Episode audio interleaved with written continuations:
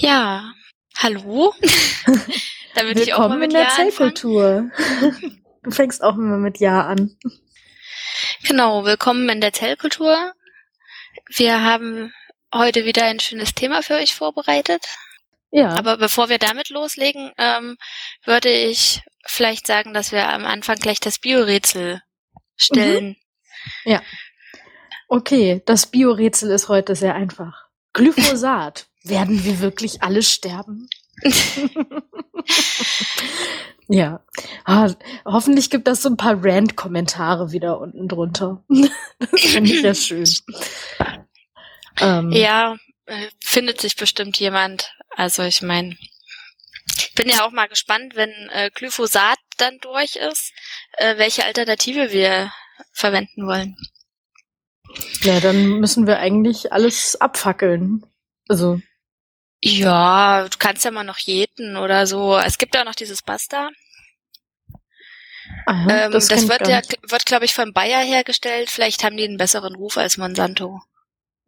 Du meinst also, das könnte sein, dass, dass äh, die ganzen ähm, hier Antiglyphosat-Rufe von Bayer kommen, damit die ihr Basta verkaufen können? das wollte ich jetzt natürlich damit nicht sagen.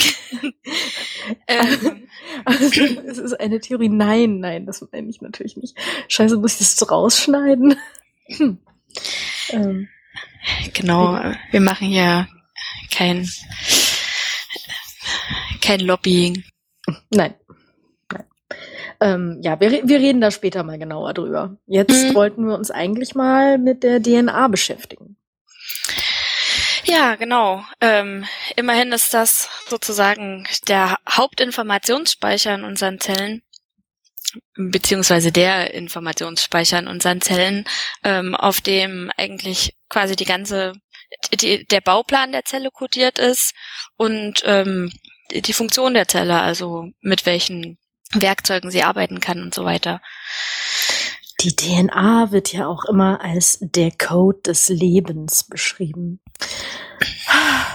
Ist das nicht schön romantisch?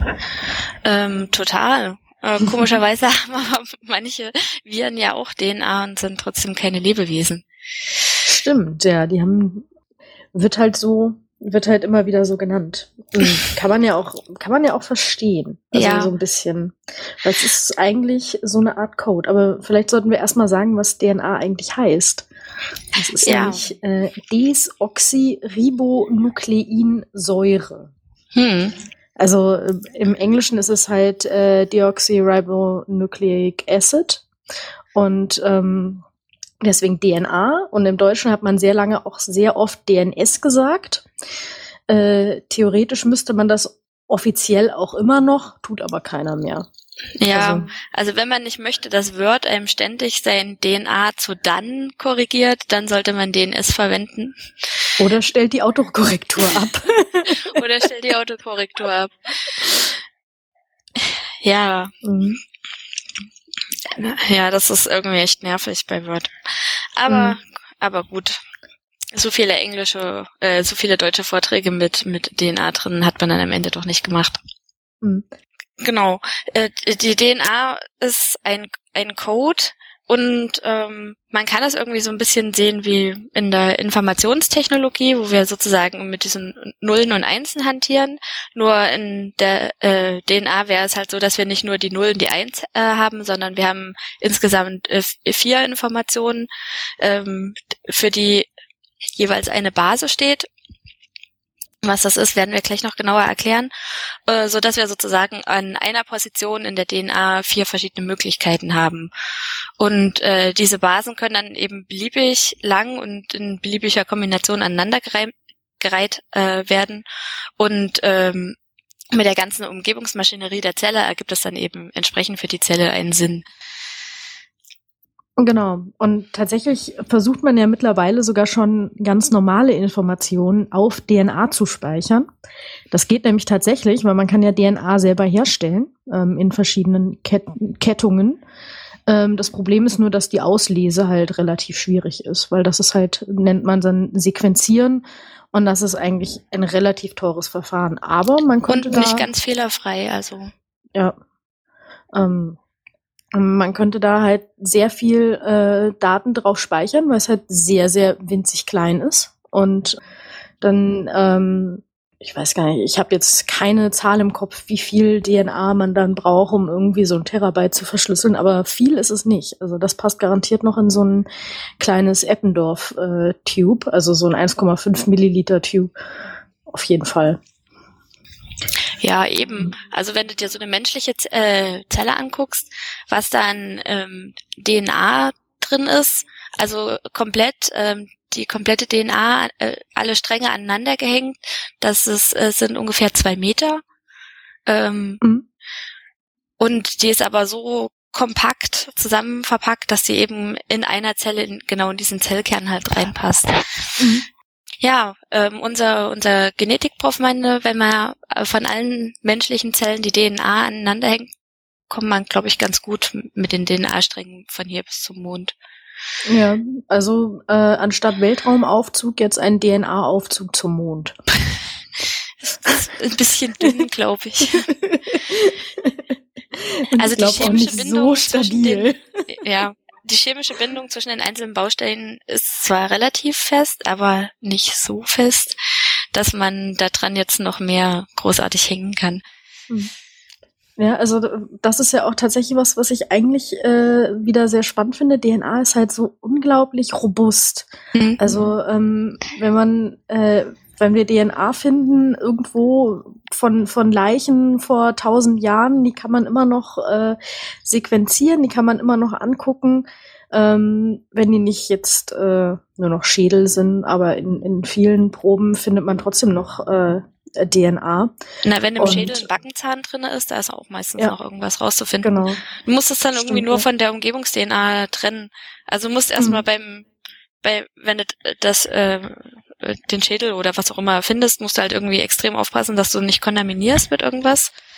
Und dann ähm, musst du natürlich bakterielle ähm, DNA, die ja natürlich auch irgendwie immer da ist, wo menschliche DNA ist, ähm, musst du dann irgendwie hinterher sozusagen subtrahieren. Mhm. Aber das funktioniert ja nicht nur bei Menschen. Also ähm, schon spannend, die hatten ja so, haben ja sogar dieses Neandertaler-Genom anhand dieser paar Fossilien, die sie da irgendwo mal gefunden haben, eigentlich relativ vollständig entschlüsselt. Also so vollständig, dass man es immer immerhin mit dem Homo sapiens vergleichen kann und ähm, die Unterschiede äh, sozusagen fe äh, festmachen kann. Mhm. Ich weiß nicht, wie es bei, bei Sauriern ist. So lange hält es wahrscheinlich nicht. dann. Die sind versteinert. Mhm. Da ist einfach, also da ist gar keine, gar keine ähm, Biomasse mehr da. Das ist eigentlich nur Stein. Mhm. Ähm, deswegen versuchen die ja ständig, ähm, dazu, also beziehungsweise hoffen sie halt, dass sie mal so ein, so ein ja, Moskito finden, wie bei Jurassic Park halt beschrieben, dass sie halt ein Moskito finden, der vorher mal ein bisschen Dino-DNA, also Dino-Blut getrunken hat, der dann in einem Bernstein ist oder so. Da, da, das hoffen sie ja, aber ähm, das ist noch, hat noch nicht geklappt. Ja. Aber um 100% unwahrscheinlich wäre es vielleicht nicht, dass das früher oder später mal der Fall ist, denke ich mal. Ja. Auf der anderen Seite könnte man es eventuell irgendwie zurückschlussfolgern anhand der existierenden DNAs von Vögeln mhm. und, und Reptilien, denke ich. Genau. Wenn das, wenn man da irgendwie eine Methode dafür entwickelt. Mhm. Ja, aber, aber, man kann halt sehen, wie, wie ähm, ja, super stabil die DNA ist. Deswegen mhm. ähm, ist sie auch ein, ein guter Träger für unsere ähm, für unser Erbgut. Genau. Weil sie eben nicht so angreifbar ist. Ja, äh, die Vermutung ist ja, also dass am Anfang nicht die DNA der, Erbgu äh, der Informationsträger war, sondern die RNA. Und ähm, mhm dass sich dann später halt die DNA als Informationsträger herausgebildet hat, weil die als Molekül einfach noch mal stabiler ist als die RNA. Ähm, die RNA, das muss man jetzt kurz erklären, unterscheidet sich nur minimals von der DNA. Und äh, die ist eigentlich äh, sozusagen das Übersetzermolekül. Also wenn die DNA abgelesen wird und die Information sozusagen in Protein übersetzt wird, dann wird da erstmal RNA hergestellt und aus dem bei Eukaryoten aus dem Zellkern dann halt raustransportiert und dann draußen im Protein übersetzt.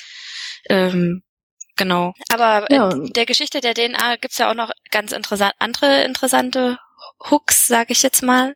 Am Anfang hat man ja überhaupt erst äh, nur gedacht, dass die, die Proteine der Informationsspeicher sind, also gar nicht die DNA, die Nukleinsäuren, äh, den hatte man jetzt diese überragende Rolle gar nicht so zugeschrieben, mhm. sondern man hatte irgendwie gedacht, ja, die Proteine, die sind ja viel komplexer. Man hat 20 Aminosäuren zur Verfügung. Das sind die ähm, Einzelbausteine, aus denen so ein großes polymeres äh, Eiweiß dann aufgebaut ist. Und die machen ja mehr oder weniger die ganze Arbeit in der Zelle. Da äh, tragen die wahrscheinlich auch diese Informationen. Also sind sozusagen auch gleichzeitig der Informationsspeicher. Mhm. Ja, und äh, dann hat dann ein äh, Herr Griffith hat angefangen und hat einen äh, Versuch gemacht, einen sehr berühmten, und hat dann, äh, da gab es zwei, also zwei verschiedene Erreger der Lungenentzündung, Streptococcus pneumoniae. Und zwar ist der eine der R-Typ und der andere der S-Typ. Der R-Typ halt für rau und der S-Typ für smooth, also für glatt und oder schleimig, glaube ich sogar. Also weil die so eine Schleimhülle hatten. Mhm. Und ähm, jetzt war der hatte der Griffith halt ein paar Mäuse zur Verfügung und hat dann äh, diese verschiedenen Typen äh, den Mäusen eingeimpft. Und äh, die Mäuse sind aber nur an dem S-Typ verstorben. Der R-Typ war für die nicht so schlimm. Und dann hat er aber gedacht, okay, ähm, jetzt äh, mache ich mal die Esstypen kaputt, indem ich sie halt äh, koche und hat das dann wieder den Mäusen gegeben und äh, das haben die Mäuse aber überlebt. Also wusste er, okay, so sind die Bakterien tot. Dann hat er aber die getöteten S-Typ-Bakterien gemischt mit den R-Typ-Bakterien und ähm, hat das dann wieder äh, in die Maus gegeben und siehe da, die Maus war plötzlich tot. Also war irgendwas noch in diesen Bakterien, was Informationen weitergegeben hat in den toten Bakterien auf die R-Typen. Und die R-Typ-Bakterien sahen dann auch wieder aus wie S-Typ-Bakterien, also hatten wieder so eine Schleimhülle. Ja, und ähm, also er hat ähm, ähm, erstmal sind die Proteine damit quasi schon mal raus, weil die Bakterien ja gekocht wurden und äh, die meisten Proteine äh, verlieren ihre Struktur, wenn man sie kocht. Ja, es gibt wenige Ausnahmen, ähm, aber wirklich äh, 99 Prozent der Proteine, würde ich jetzt mal sagen, überleben so ein Kochen nicht. Aber ähm, was der auch noch gemacht hat, ist, der hat ähm, diese gekochten Bakterien die platzen ja dann, wenn die ähm, so heiß werden. Ähm, dieses Lysat nennt man das dann, wenn die Zellen platzen, dann lysieren die. Das Lysat hat er abzentrifugiert und hatte dann eben eine Proteinfraktion und eine Nukleinsäurefraktion mhm. und die hat er dann mit diesen ähm, R-Typ-Bakterien äh, gemischt, jeweils einzeln und konnte dann Moment, eben das, aus diesem. Das hat doch aber, das hat doch aber der Avery gemacht dann. Ach stimmt, okay. Genau. Der, der Avery hat das eben aufgegriffen. Ja, also der hat auf diesem Versuch dann aufgebaut von dem Griffith. Mhm, genau. Genau, ähm, das war ein ähm, Amerikaner, glaube ich, ähm, Oswald Avery, der das 1944 gemacht hat. Und der konnte mhm. dann eben mit diesem ähm, Zentrifugations, äh, zusätzlichen Zentrifugationsschritt äh, nachweisen, dass die ähm, Nukleinsäuren der Informationsträger sind und nicht die Proteine, was bis mhm. daher, äh, bis dahin so das Dogma war. Ja, ähm, die Proteine hatte man relativ viel Aufmerksamkeit geschenkt, seit ähm, ähm, der Alexander Fleming halt das ähm, Lysozym aus dem Hühnereiweiß ähm, isoliert hatte und eben feststellen konnte, dass das so ähm, Bakterienzellwände zerstören kann. Mhm. Genau. Ähm, der Oswald Avery hat aber für diese Entdeckung, nämlich dass die ähm, Nukleinsäuren der Überträger der ähm, Informationen sind, nie irgendwie ähm, den Nobelpreis gekriegt, obwohl er insgesamt 38 Mal dafür nominiert war, aber es hat halt eben leider nie geklappt. Das ist so der, der Leonardo DiCaprio der Wissenschaft. Wobei der hat ja jetzt einen bekommen. Ja, ähm, und schon beim beim achten oder neunten Mal, nicht erst nicht beim, also mehr als 30 Mal. ja. Ähm, aber man wusste halt bis dahin auch immer noch nicht, wie denn jetzt diese, diese DNA eigentlich aussehen soll. Also ich meine, wir reden da von Zeiten, da gab es keine Elektronenmikroskope oder irgendwelche äh, anderen Gerätschaften, um sich sowas anzuschauen. Und ähm, ihr habt wahrscheinlich alle schon von Watson und Crick gehört. äh, vielleicht nicht auch nicht unbedingt, äh, aber das sind eigentlich die berühmten Entdecker der DNA-Struktur. Aber eigentlich äh, die Vorarbeit geleistet hat dazu Rosalind Franklin. Ja, ähm, die war ähm, die äh, eine der wenigen Frauen, die damals sozusagen in der Wissenschaft gearbeitet hat. Das war damals noch ähm, eher schwierig.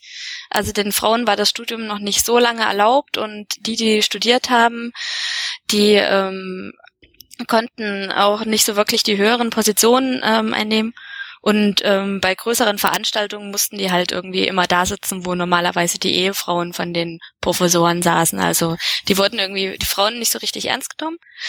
Rosalind Franklin mhm. war trotzdem eine sehr äh, engagierte Wissenschaftlerin, die hat sich auch wirklich immer richtig in ihre Themen reingekniet und die konnte halt diese ähm, Röntgenstrukturanalyse, also ähm, sozusagen Kristalle von Dingen mit Röntgenstrahlen beschießen, davon ähm, äh, diese äh, da, diese Röntgenstrahlen kann man dann auf dem Fotofilm auffangen und ähm, aus dem Bild, was sich da dann eben ergibt, ähm, kann man so Struktur von den Kristallen ableiten.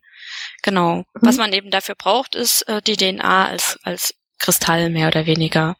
Und mhm. auch heute ist das noch so, dass man eben für diese Strukturanalysen ähm, versucht, Kristalle zu ziehen. Von Proteinen zum Beispiel. Ja, ähm, ähm, dann äh, gab es kurz nach Franklin oder kurz vor Franklin, äh, im selben Jahr zumindest. Ähm, wobei, nee, wir können ja erstmal über Watson und Crick jetzt noch reden. Ja. Die haben dann nämlich dieses Foto zugespielt bekommen, was sie gemacht hat, also diese Röntgenaufnahme. Mhm. Sie wusste das gar nicht. Und äh, die konnten, haben sie dann verwendet. Franklin hat ähm, das weiß man auch, hatte das schon vermutet, dass die DNA eine Helix ist, hätte das also selber schreiben können, aber sie hat gedacht, nee, ich mache lieber noch mehr Daten. Und sie hatte, äh, glaube ich, auch so nicht so wirklich die Idee, also sie hatte die Idee, dass ähm, außen dieses Zuckerphosphatrückgrat der DNA ist, ähm, was wir gleich noch erklären, und innen die Basen sind, aber sie hatte, glaube ich, noch nicht so richtig die Idee, wie diese Basen miteinander ähm, interagieren oder angeordnet mhm. sind. Und mhm. ähm, Watson und Crick, die waren damals in ähm, Oxford, glaube ich. Ähm, der eine war ähm, noch Doktorand sogar erst. Und äh, die hat ähm, äh, anstatt sich um ihre eigentlichen Projekte zu kümmern, die sie da eigentlich beide hatten, haben die eben relativ viel zusammen ähm, gehockt und haben drüber spekuliert, wie sie halt irgendwie schnell zu wissenschaftlicher Anerkennung kommen können und ähm, ähm, da, das mit der DNA-Strukturaufklärung, das stand halt irgendwie so ein bisschen im Raum und da haben die auch ähm, relativ viel drüber spekuliert, um was eben die ganze Zeit noch nicht so richtig klar war, ist, äh, wie diese Basen in der Mitte ähm, angeordnet sind. Und die dachten eben am Anfang auch, ähm, dass es gibt äh, insgesamt vier Basen und dass die immer homo homolog miteinander paaren, also dass immer dieselbe Base mit derselben Base paart. Ähm, mhm. ähm, dann ist eben dann kam so ein berühmter Chemiker vorbei und meinte, ja, wissen auch gar nicht, ob die diese Basen in dieser Form vorliegen und hatte irgendwie so eine alternative Strukturformel aufgezeichnet und plötzlich war den beiden halt irgendwie klar, wie die miteinander interagieren, diese beiden Basen. Also man hatte auch so ein bisschen schon dieses Basenverhältnis rausbekommen. Es gibt insgesamt vier von diesen Basen. Ähm, Adenin, Guanin, äh, Thymidin und Cytosin. Und äh, man hat herausgefunden, dass ähm, Adenin und äh, Thymidin immer im selben Verhältnis vorkommen und ähm, Guanin und äh, Cytosin immer im selben Verhältnis. Hanna? Ja. Ja. Okay.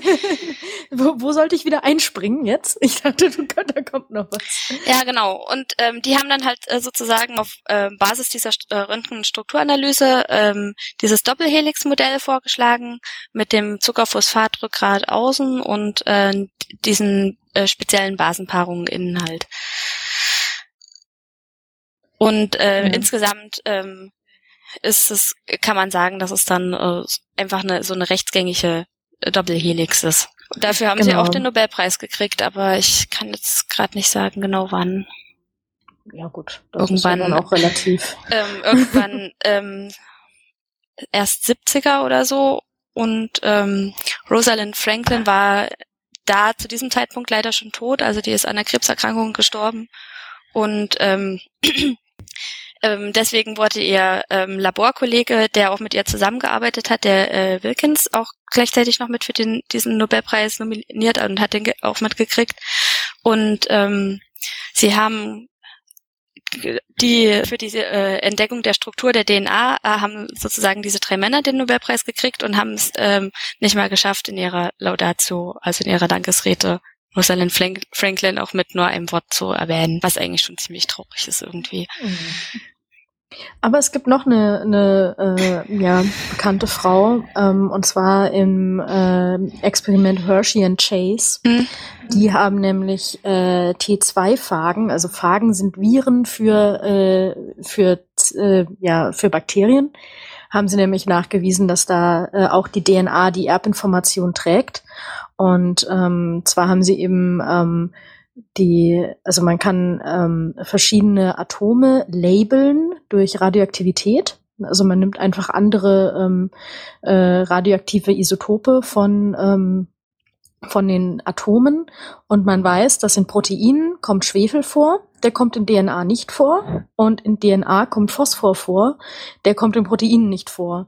Und dann haben sie eben diese verschiedenen Atome gelabelt, radioaktiv.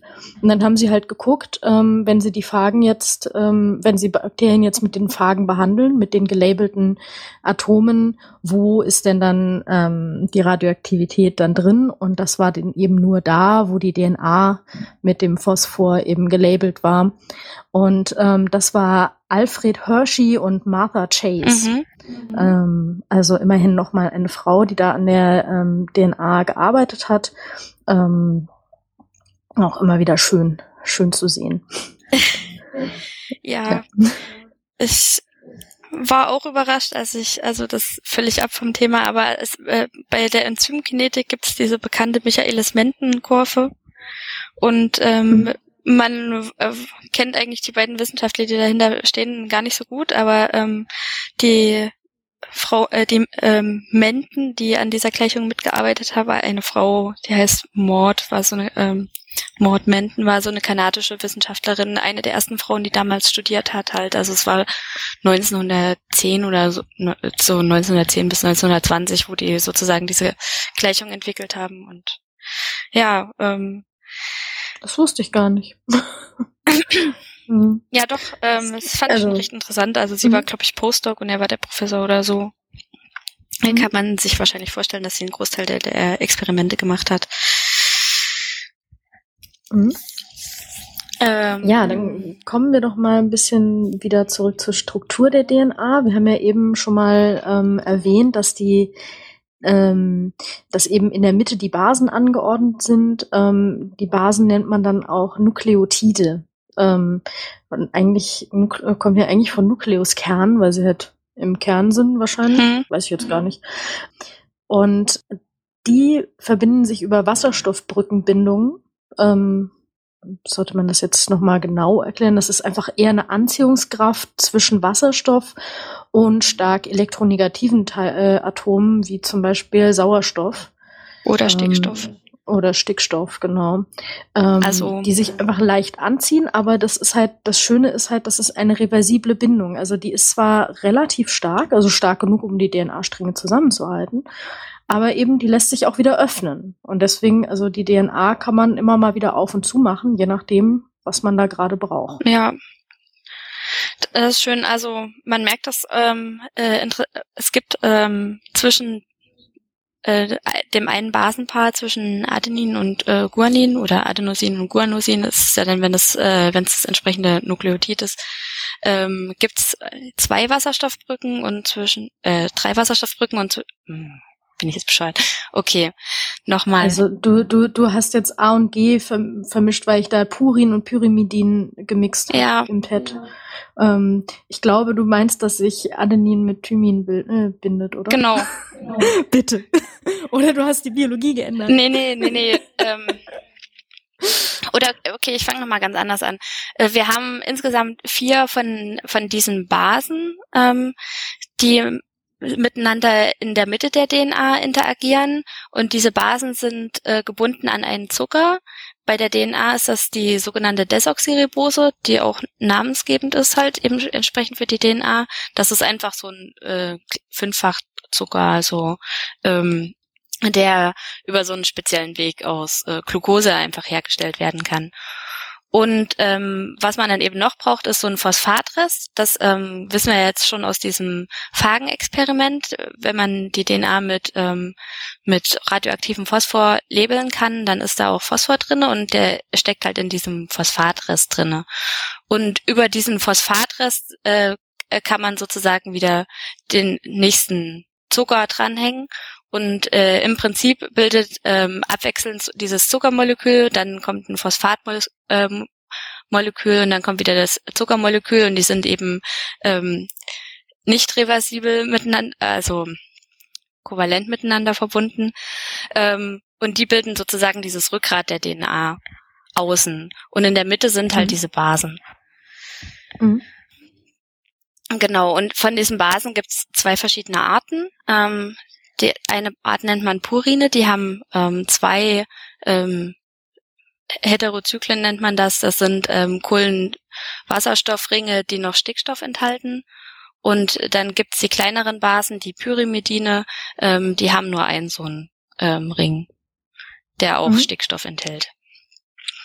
Und ähm, auch ganz, ganz äh, interessant ist, dass die äh, äh, die Basen Adenin und Thymin, die haben halt äh, jeweils äh, nur zwei Wasserstoffbrückenbildungen. Mhm.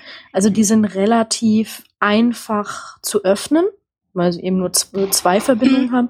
Und äh, Guanin und Cytosin haben eben drei. Deswegen DNA-Bereiche, die äh, sehr äh, geschlossen sind, die haben äh, man dann GC-reich weil die eben G, G und C viel haben. Also die meisten Biologen verwenden G, C, T und A und nicht äh, äh, sagen nicht immer das ganze Wort aus. Also diesen Buchstabensalat, das sind halt eben eigentlich Basen und ähm, wir wir sind halt nur zu faul, das auszuschreiben. Ähm, genau. Und genauso ähm, ist das mit Dingen, die sich einfach öffnen müssen, zum Beispiel, wo Gene abgeschrieben werden müssen. Da gibt es die sogenannte Tata-Box. Mhm. Und das ist halt einfach T-A-T-A. Ja, genau. Und jetzt können wir alle, über, so, den, jetzt können wir alle über den Filmtitel Gattaca nachdenken. Genau. Und jetzt muss ich, äh, gerade ist mir jetzt eingefallen, dass, äh, dass du ja hier die Tata-Box in deiner Dissertation versteckt hattest. ja, da hat auch irgendwie jemand einen Witz dazu gemacht. Also ich habe auf jeden Fall auf einen, äh, ob da irgendjemand hat gefragt, ob ich das in Biologie mache. Und nicht so, ja klar, aber ich habe leider nicht über Tata-Boxen geschrieben. dann, dann wäre das doch cool gewesen, das auch drin zu lassen. Ähm, ja, ja. Dieser Witz wird mir noch ähm, ewig nachhängen. Ich mhm. werde wahrscheinlich auch meine Verteidigung dann Präsentation nennen oder so.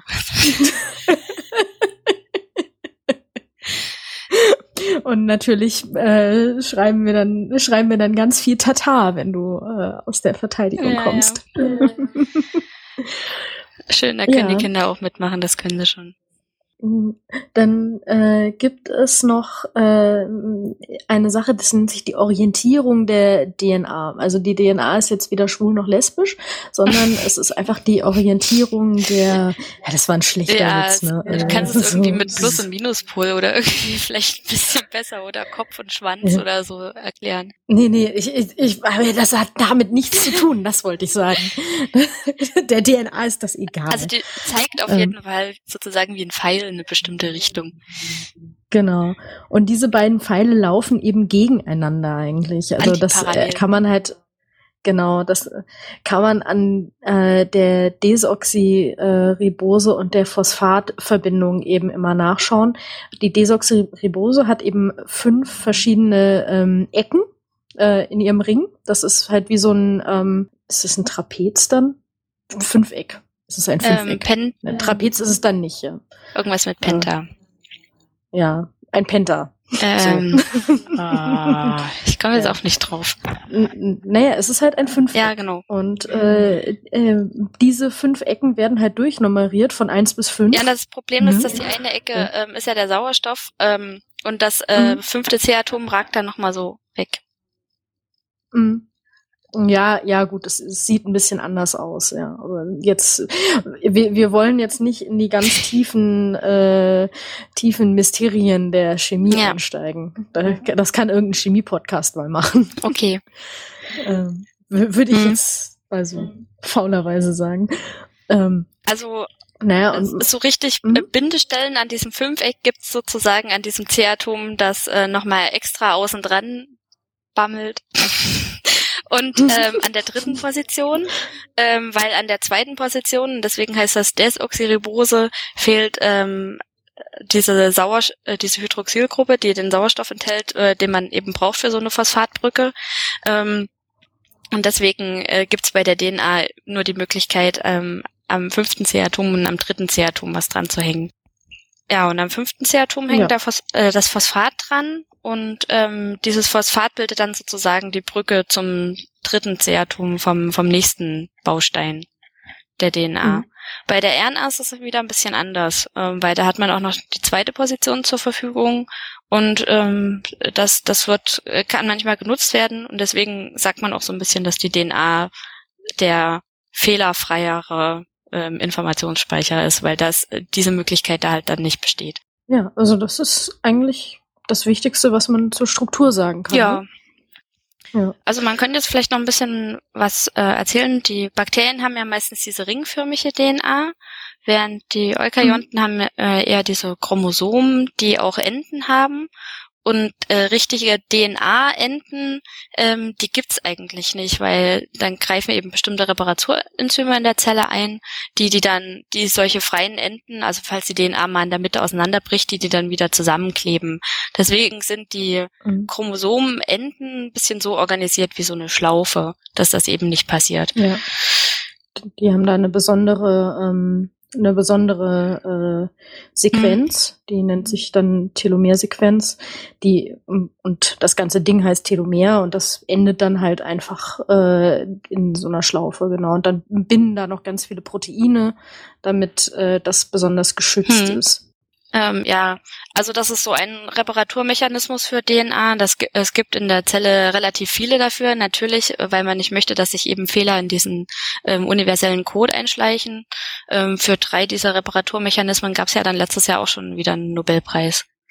Also endlich mal, mhm. ich meine, ich glaube, die sind, glaube ich, schon seit 20 Jahren mindestens aufgeklärt oder so. Ja gut, ich meine, es gibt halt immer nur einen Nobelpreis im Jahr und deswegen das und mittlerweile wird so viel erfunden. Ja, ähm, ja das Problem ist immer ja. ein bisschen, wo bringst du die Biologie noch mit unter, weil dafür gibt's ja nicht hm. extra einen Nobelpreis. Ja. Und dieses äh, letztes Jahr war es so, dass der Nobelpreis für Medizin halt tatsächlich an Medizin ging, also an sowas wie Antimalariamittel. Und ähm, da äh, wurde die Biologie in die Chemie reingesteckt und hat eben da diesen Nobelpreis gekriegt. Ja. Ähm, ich würde jetzt noch mal so ein bisschen so so so einen äh, Exkurs machen, dass wir, ähm, weil über die Gene würde ich dann in einer anderen Folge dann mal komplett ja. reden wollen. Also wie die DNA denn überhaupt kodiert. Oder ähm, organisiert ähm, ist vielleicht das auch, ist dass man dann irgendwie sowas genau wie Zentromer ja. und so mit reinnimmt. Hm? Mhm. Da, also das muss man eh noch mal getrennt machen, weil dann sonst reden wir hier noch bis morgen. Mhm kann so unglaublich lange über DNA reden. ja, wir haben ja auch nur bisher nur über die B-DNA gesprochen, glaube ich, diese Standard-Rechtswendel. Ja. ja, stimmt. Stimmt, ja. Ähm, und die kann sich eben, äh, ja, es gibt halt auch ein bisschen verschiedene Formen der DNA. Also zum einen je nach Wassergehalt mhm. kann es eben A- oder B-Struktur annehmen. Äh, da, da ändert sich einfach ein bisschen was in dieser Helix, weil die Helix ist jetzt nicht so komplett äh, komplett gleich. Ja, also das ist nicht eine Helix, die, die an äh, die komplett symmetrisch ist, so in, in sich, sondern äh, die hat eine große Furche und eine kleine Furche. Und äh, bei der A-DNA ist das dann ein bisschen anders. Ich weiß jetzt gerade nur nicht auswendig, inwiefern. Ähm, ich glaube, die, die Furchen verschieben sich dann so ein bisschen. Ähm, ich glaube, die ähm, kleine Furche wird noch kleiner und die große Furche noch größer sozusagen. Ja, äh, das ist äh, dann interessant für ähm, Proteine, die an die DNA ran müssen und sozusagen von außen Sachen auslösen, ähm, auslesen müssen oder so. Mhm. Es gibt dann noch diese glaube ich, eher seltene Z-DNA, aber ähm, die, die ist auch andersrum gewendelt, aber ich weiß gar nicht so genau, in welchen Zuständen das gibt, es die gibt. Die ist auf jeden Fall im Gegensatz zur ANB-DNA ist die links gewendelt und ähm, die sieht eher so zickzackmäßig aus. Ist aber ähm, ähm, extrem seltener mhm. Fall. Also und da braucht man auch so mehr äh, eine stark GC-haltige DNA dafür, glaube ich. Ja. Ja, also hier wichtiges äh, Informationsmittel Wikipedia sagt, dass die äh, ZDNA besonders in GC-reichen Abschnitten auftritt. Hm. Aber mehr sagen sie auch nicht darüber hm. und ist eben sehr selten. Ja, aber das ist, glaube ich, im, ja. im Real Life eher selten. Mhm, genau. Also wir hatten es ja eben schon mal von, ähm, von, dass die DNA im Menschen und in allen Tieren eigentlich zweisträngig ist, in den alle, also hm. äh, eben ein ähm, eine Doppelhelix, äh, zwei Antipar eine Doppelhelix ist, ne, zwei antiparallele Stränge. Es gibt aber ein paar Viren, die haben nur einsträngige DNA. Das sind ja noch relativ primitive äh, Beutel mit Erbinformationen, weil Lebewesen sind es ja nicht so ganz. Ähm, es gibt auch viele Viren mit doppelsträngiger DNA. Es gibt auch Viren mit RNA, von der hatten wir es ja auch schon. Ähm, aber wie gesagt, es gibt einige mit einsträngiger DNA. Dazu gehören zum Beispiel die Parvoviren. Äh, falls ihr von denen schon mal gehört habt, die können einen auch krank machen. Es gibt noch ein paar andere, aber das ist auch sehr selten. Hm. Na, ich, ein, ähm, einzelsträngige DNA überlebt auch in der Zelle eher nicht so gut, weil die Zelle das nicht gewöhnt ist. Also die geht schon davon aus, wenn da einzelsträngige DNA auftritt, dass die irgendwie gefährlich für die Zelle sein können. Und da gibt's dann eben entsprechend Enzyme, die sowas abbauen. Mhm.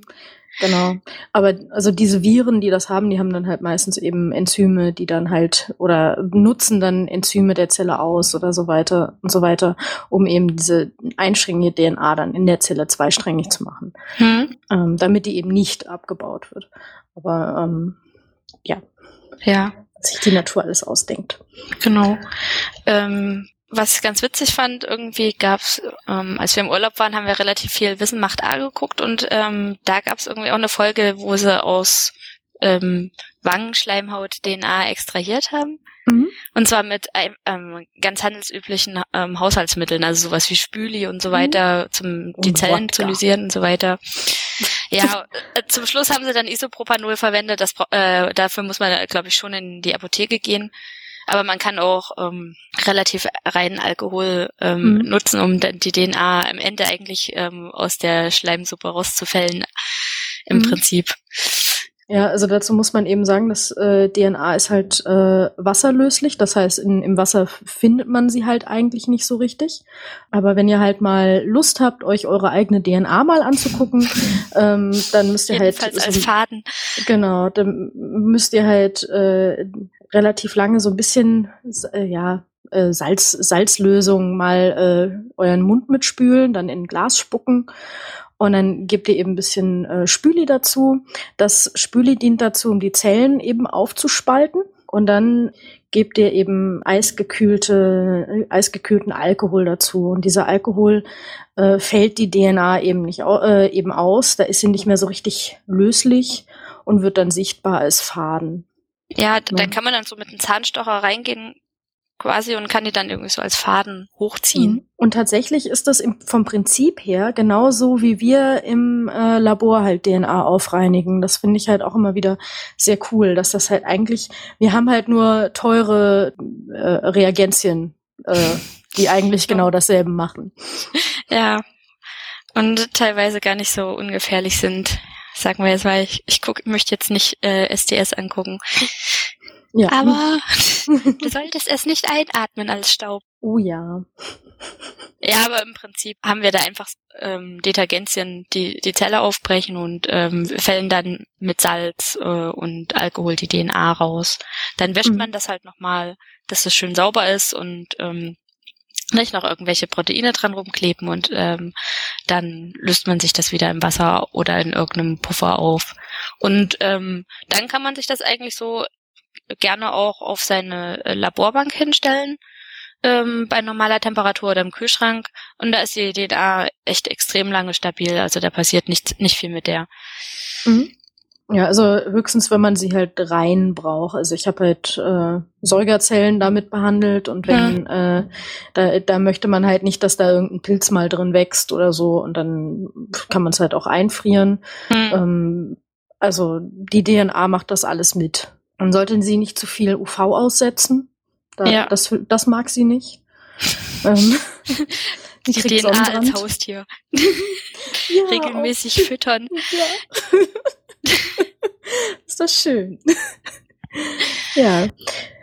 Ja, dann hatte ich noch mal überlegt, dass, dass wir halt noch mal was erzählen, wo überall DNA drin ist, weil ich glaube, so ganz sind sich das viele Leute gar nicht bewusst, wo sie überall überall DNA-Spuren hinterlassen. Also ich meine, ihr wisst ja, ihr habt in eurem ganzen Körper, jede Zelle hat eben DNA drin.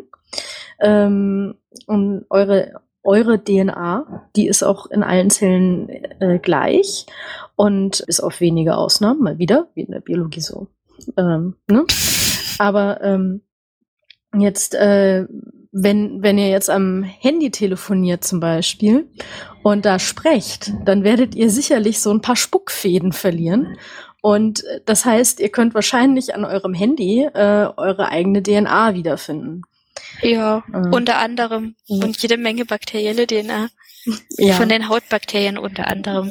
Mhm. Naja, das ist ja dem, äh, das ist da ja so ein Vaterschaftstest, ist das halt egal, ne? Also ja. der, der, der schaut ja nicht nach, nach äh, bakterieller DNA. Ja. Hm. Oder Und das stimmt. Ähm, das, äh, also es gibt auch äh, zum Beispiel relativ wenige Lebensmittel, wo wirklich, wo man davon ausgehen kann, dass ähm, keine DNA drin ist, also so gut wie keins und deswegen ist es eigentlich irgendwie auch Quatsch, von genfreien Lebensmitteln zu sprechen. Ja, oder ja. kann man halt Salz essen und Wasser trinken. Ähm, ich weiß nicht, ob, ob Öl geht. Äh, da würde ich sagen, dass da immer noch wahrscheinlich mikroskopische Zellreste drin sind. Ja. Aber weiß ich jetzt nicht so genau. Wahrscheinlich kann man es nicht so gut aufreinigen. Hm. hm. Ja, nee, und dann, äh, also zum Beispiel, wenn ihr jetzt ähm, einen Brief von jemandem bekommt, dann könnt ihr halt auch da, wo er das angeleckt hat, den Brief, die Briefmarke oder den Briefumschlag, dann da findet man eben auch immer noch DNA. Ähm, Oder Zigarettenstummeln. Ich frage mich, ob ähm, die Polizei jetzt langsam Schwierigkeiten kriegt, wenn viele Leute auf E-Zigarette umstellen. Da liegen nicht mehr so viele Stummel rum.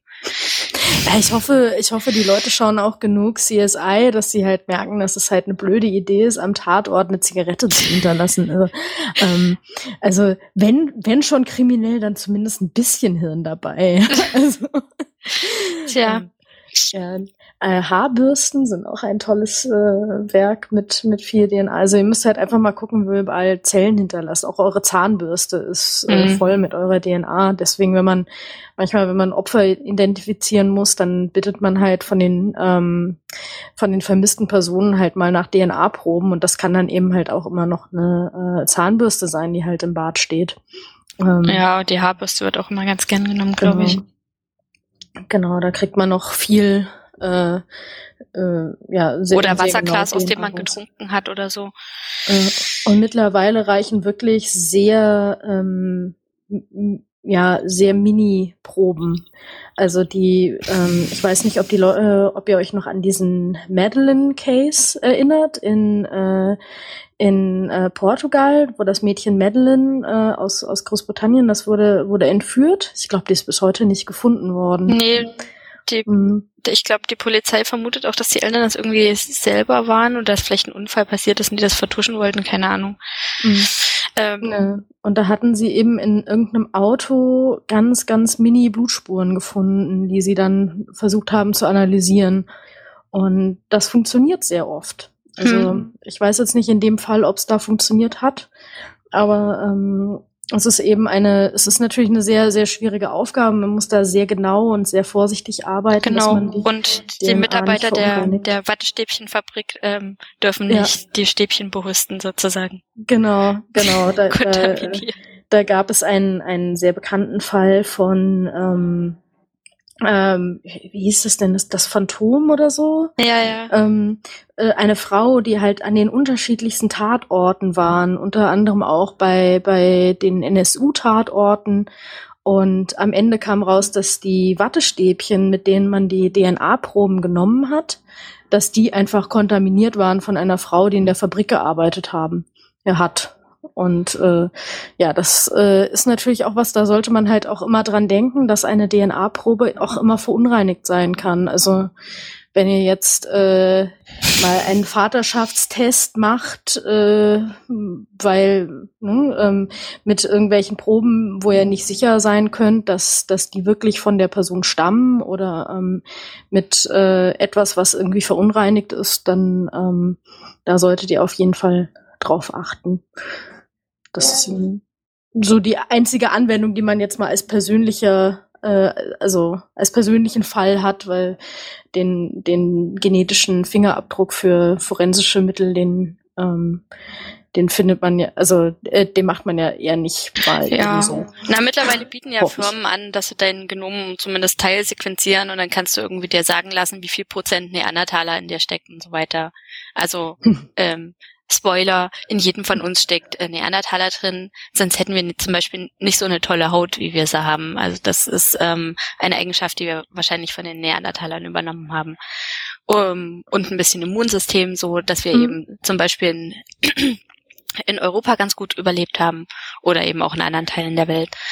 Ja, also es ist so relativ klar, dass sich ähm, die aus äh, die frühen Menschvarianten, die aus Afrika ausgewandert sind, mit den Neandertalern vermixt haben und ähm, der da recht großzügig in unser Genom eingegangen ist. Und Teile davon eben immer noch nach, nachweisbar sind. Okay. Mhm. Wollen wir jetzt das Biorätsel auflösen? Ja, ja, klar. Ähm, genau, wir, wir sind nämlich schon wieder über der Zeit. Äh, ja, werden wir alle sterben? Ja, wir werden tatsächlich alle sterben. Das ist leider so. Hm. Aber Und wahrscheinlich bevor wir nicht. sterben, zieht unser ganzes Leben an unseren Augen vorbei.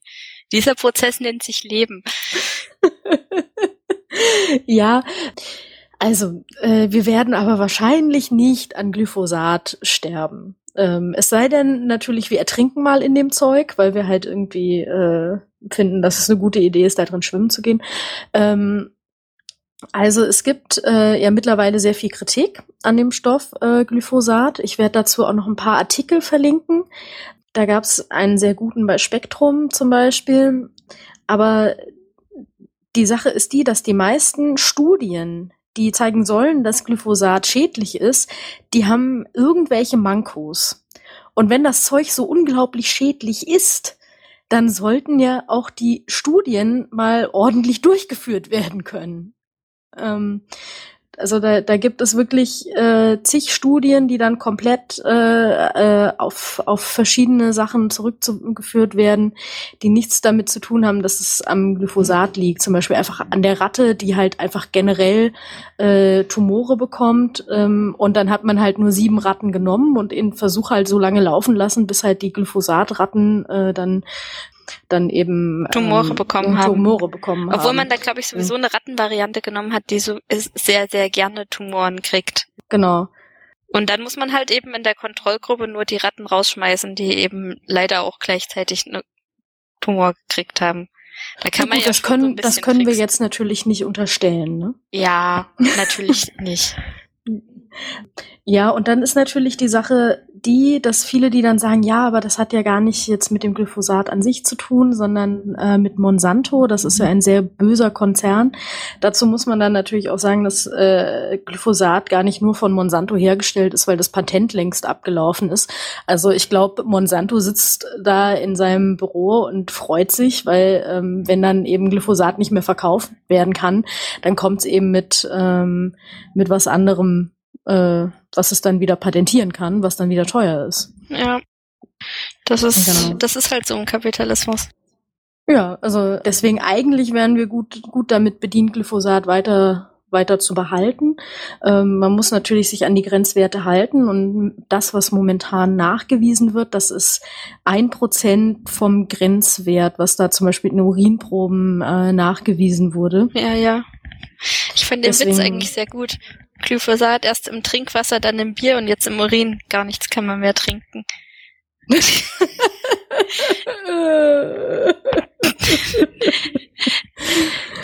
ja, die meisten und, trinken den Urin ja nicht, die gurgeln nur damit. Ja, ähm, ein wunderbares Schlusswort, würde ich sagen. Also, also ich, ich, äh, ich würde euch tatsächlich einfach gerne äh, dann die Artikel verlinken, da könnt ihr euch nochmal genau informieren wie das denn so ist. Und äh, wenn ihr jetzt hier große, große Konzerne hassen wollt, dann sucht euch bitte Gründe, die äh, auch, die auch belastbar sind und nicht irgendwas anderes. Und äh, ja, hm. dürft ihr immer noch essen, was ihr möchtet. In, ja, in Maßen. Naja, das ist, jeder ist ja seines eigenen Glückes Schmied. Ne? da kann sich jeder aussuchen, was er essen will. Genau. Ich habe nämlich Brownies gebacken. Das klingt sehr lecker. Kommen wir jetzt leider noch ja. nicht ran. Edge. Na gut. Ja.